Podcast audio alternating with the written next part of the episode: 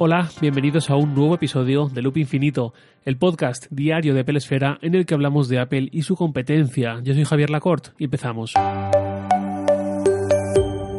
El de hoy es un capítulo seguramente algo diferente, o quizás no tanto, y por eso os gusta este podcast, no lo sé.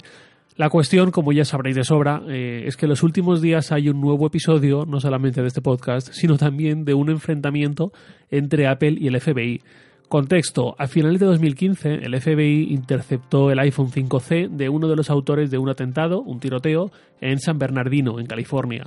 Ese iPhone estaba protegido con un código de bloqueo y además tenía activada la opción de eliminar toda la información del teléfono si se introducía el código de forma errónea 10 veces. El FBI acudió a Apple para pedirle o exigirle ese desbloqueo, justicia mediante, pero Apple se negó, diciendo que hacer eso supondría atentar contra la privacidad de su propio sistema operativo y que para hacer eso haría falta crear una herramienta que si cayese en las manos equivocadas sería muy peligrosa por poner en jaque la seguridad de millones y millones de personas que también tienen un iPhone, no solamente ese terrorista, que tienen ahí dentro su información y que no han tiroteado a nadie como para que sea justo poder investigarles a ese nivel.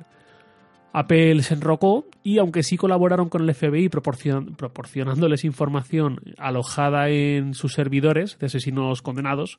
nunca han cedido a la hora de crear esta puerta trasera para que sea posible acceder a cualquier iPhone. Como decía, hace unos días esta historia se ha repetido muy similar con la misma postura tanto del FBI como de Apple.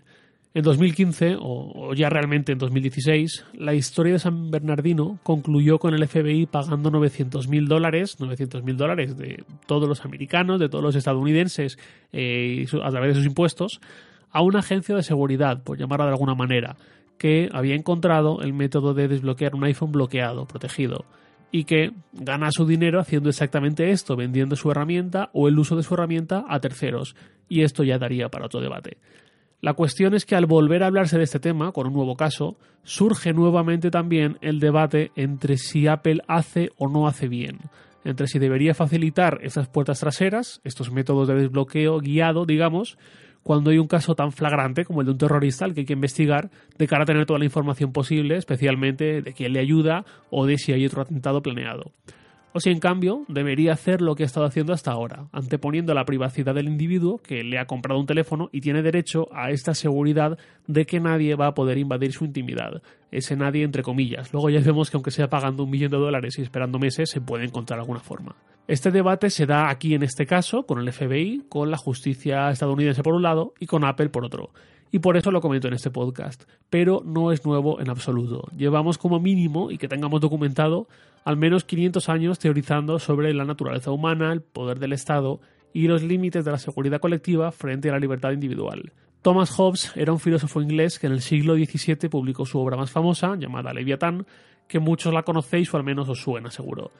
En aquel libro hablaba del contrato social como el instrumento que legitima, legitimaba o legitima al Estado a usar su poder y todas sus herramientas para preservar la seguridad y a partir de esa seguridad es como las familias prosperaban y crecían y como los negocios, las empresas también creaban riqueza con esa seguridad colectiva de trasfondo. El contrapunto lo puso otro filósofo también inglés llamado John Locke. Locke decía que ese contrato social funcionaba al revés, era el individuo, el ciudadano, el que daba al Estado una autoridad limitada y casi mínima para que garantizase su libertad, la del propio individuo, y que así es como crecía toda la sociedad, bla, bla, bla.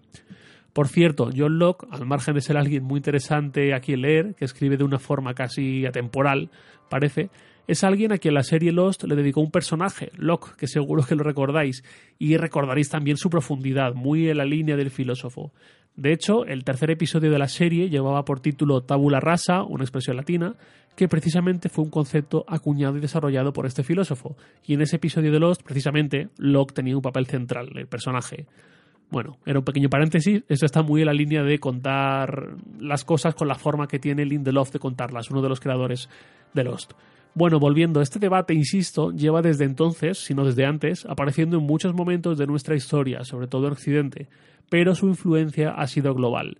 En Estados Unidos, particularmente, creo que este debate es aún más intenso y un ejemplo muy rápido de ello es eh, este eterno conflicto muy americano entre el derecho de cada ciudadano a portar un arma contra el derecho de la ciudadanía a vivir con la tranquilidad de que las armas son algo reservado a las fuerzas y cuerpos de seguridad del Estado, no a que cualquiera, incluido nuestro vecino del quinto, tenga un revólver en casa y a ver qué puede hacer con él.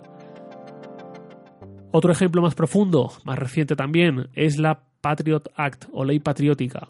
Patriot no solamente significa patriótica, sino que también son las siglas del nombre completo de esta ley. No recuerdo exactamente ese nombre completo, pero iba en la línea de que el Estado puede acceder a tanta información como sea necesaria para combatir el terrorismo. Esta ley se aprobó un mes después del 11S y claro, era un contexto ideal para que se aprobase una ley así, que luego fue muy criticada por la restricción de libertades individuales para la ciudadanía. Nuevamente, el debate entre libertad y seguridad. Os cuento todo esto porque ese debate que ahora revive con la forma de Apple frente al FBI, la privacidad de nosotros, usuarios de iPhone, frente al papel del Estado, atribuyéndose un poder que ahora dice que quiere usar para prevenir atentados, pero que nadie puede garantizar que no vaya a llevarlo más allá, es un debate ideológico. No es una cuestión de qué tecnología o qué empresa tecnológica nos guste más o a qué empresa tengamos que apoyar a muerte, haga lo que haga, porque es la que hace productos que nos encantan. O si con una agencia de un gobierno tenemos que ir también a muerte porque quieren seguridad para toda la sociedad, o en cambio hay que ponerle las cosas un poco difíciles cuando se trata de algo que tiene implicaciones para la privacidad también de todos. Es como digo una cuestión ideológica y yo no estoy aquí para deciros cuál es mi ideología y si pongo libertad frente a seguridad o al revés, ni os voy a decir cómo deberíais pensar vosotros, faltaría más, pero sí que os digo que penséis lo que penséis, que sea una elección consciente, tanto de sus implicaciones con este caso, en ambos sentidos, como de sus implicaciones más allá de este caso, sobre todo. Es decir, difícilmente podremos posicionarnos a favor de una predilección, por ejemplo, la seguridad, por decir una, y luego defender la libertad por encima de todo en otro caso en el que nos interese más. Por supuesto que esto no es blanco o negro, por supuesto que hay muchos matices en los grises, pero también se trata de ser coherentes y conscientes. En algunos de los comentarios de las reseñas en Apple Podcast de Loop Infinito habéis hablado algunos, que no representáis a todos los que escucháis este podcast, por supuesto, diciendo que os gusta este podcast por esta mirada social a la tecnología. Disclaimer, como ya he dicho en algún episodio, yo estudié sociología y ciencias políticas hasta cuarto, de ahí imagino que viene esta intersección.